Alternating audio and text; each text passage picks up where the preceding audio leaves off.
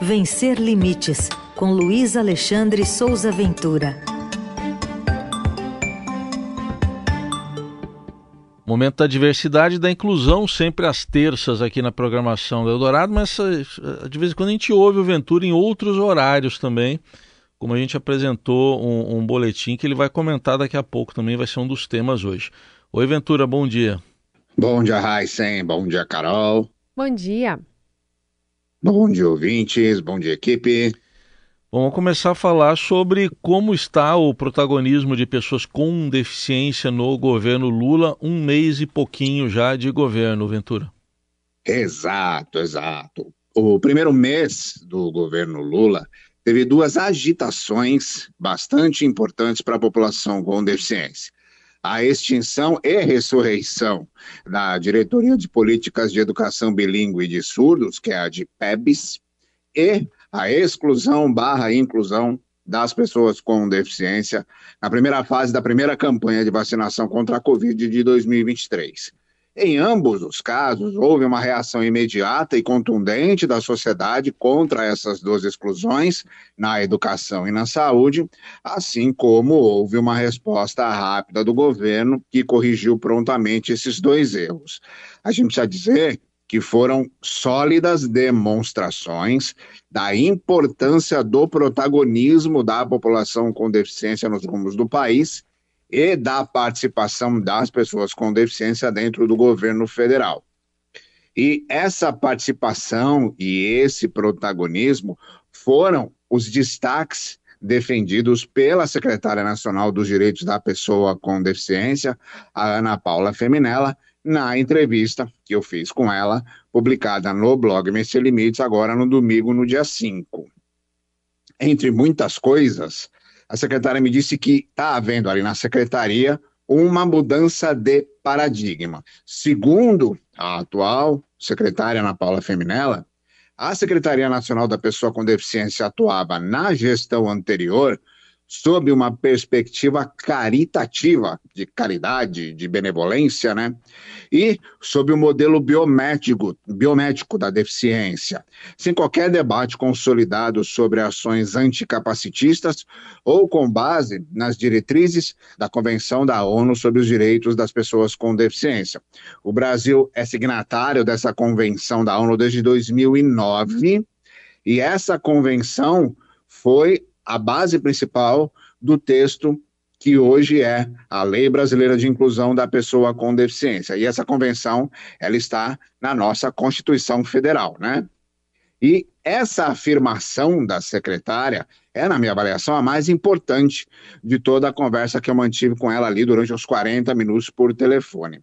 Porque eu afirmei e reafirmei aqui na Rádio Eldorado e também no blog Vencer Limites, durante os quatro anos da gestão de Jair Bolsonaro, que a Secretaria Nacional dos Direitos da Pessoa com Deficiência havia se tornado um instrumento de propaganda do governo federal, com uma fantasiosa bandeira de defesa da inclusão, uma ferramenta de pós-verdade que servia para fortalecer a imagem de Michele Bolsonaro como aliada maior da população com deficiência, mas foi um órgão que jamais se apresentou efetivamente para defender os direitos da população com deficiência, ao contrário, ratificou e apoiou ações que atacavam esse direito. Era fundamentalmente um órgão de defesa do governo.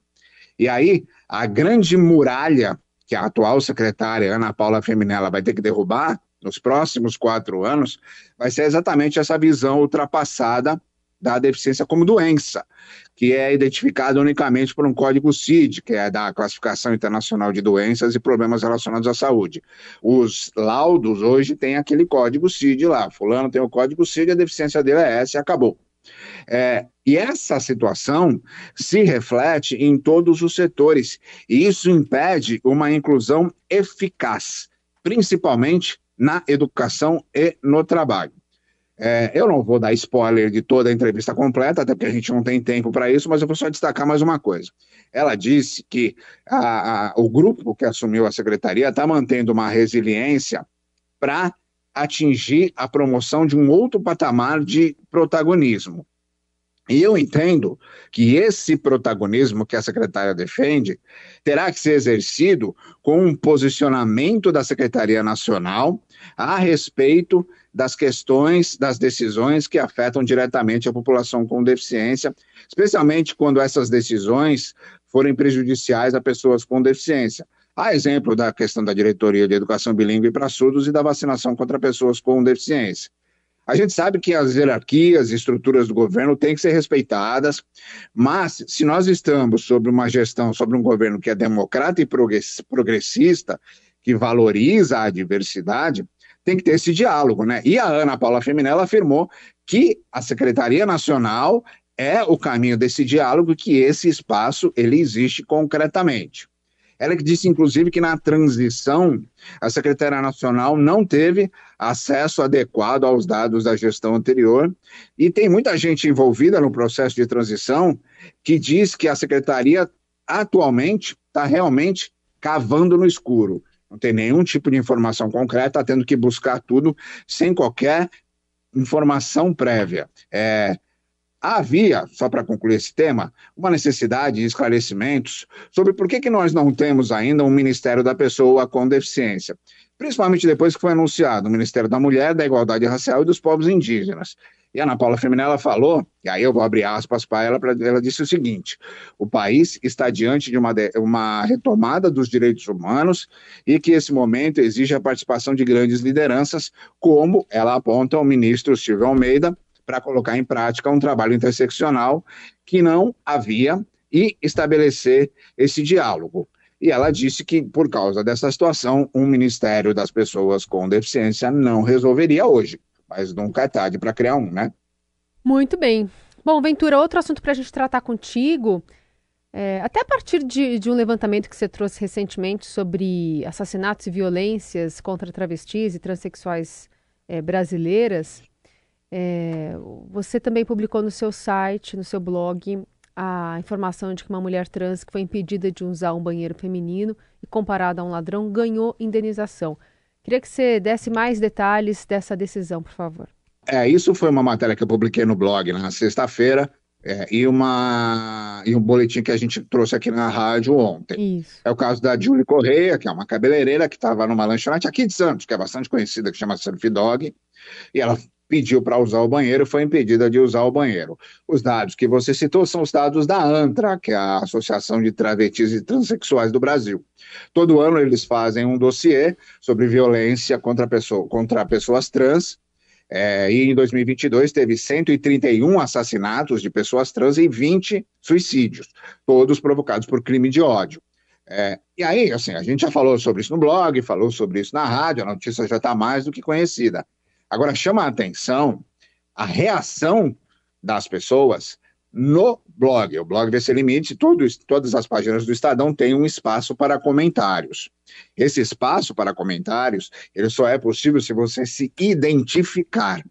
E ainda assim, com identificação, há vários comentários que mostram como essa decisão da justiça é necessária para que se entenda porque a transfobia é uma questão muito complexa. A transfobia, a gente teria que ter um jornal inteiro aqui só para explicar o que é a transfobia e como é que ela, se, como é que ela funciona. E olhe lá, maneira hein? pessoas não...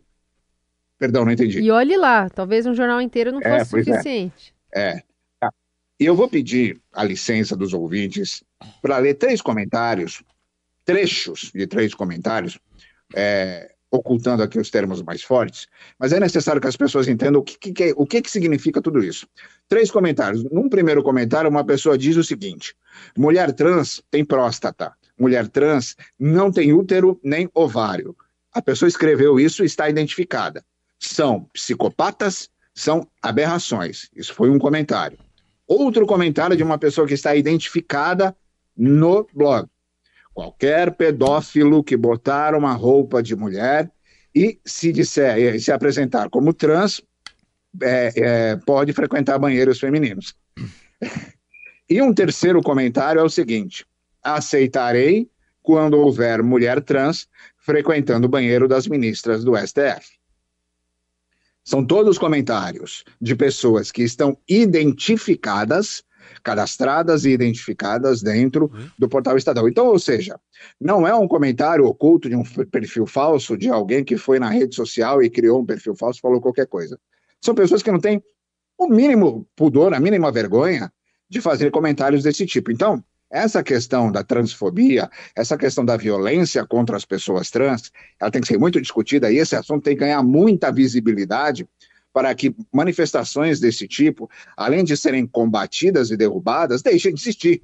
Porque, repito, a discussão sobre a transfobia ela é muito mais complexa, complexa do que o mero uso de um banheiro masculino ou feminino, né?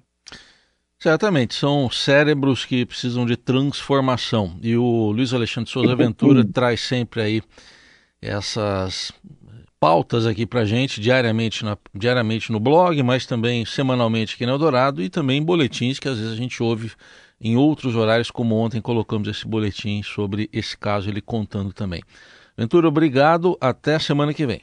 Só um comentário rápido que eu esqueci de fazer, que é o seguinte: é, não podia usar o banheiro mas o dinheiro da cliente foi aceito, né? Ah, e sim. como me disse Laís Gotardo, o pink money é valiosíssimo, né? É. Um abraço para todo mundo. Tchau, tchau.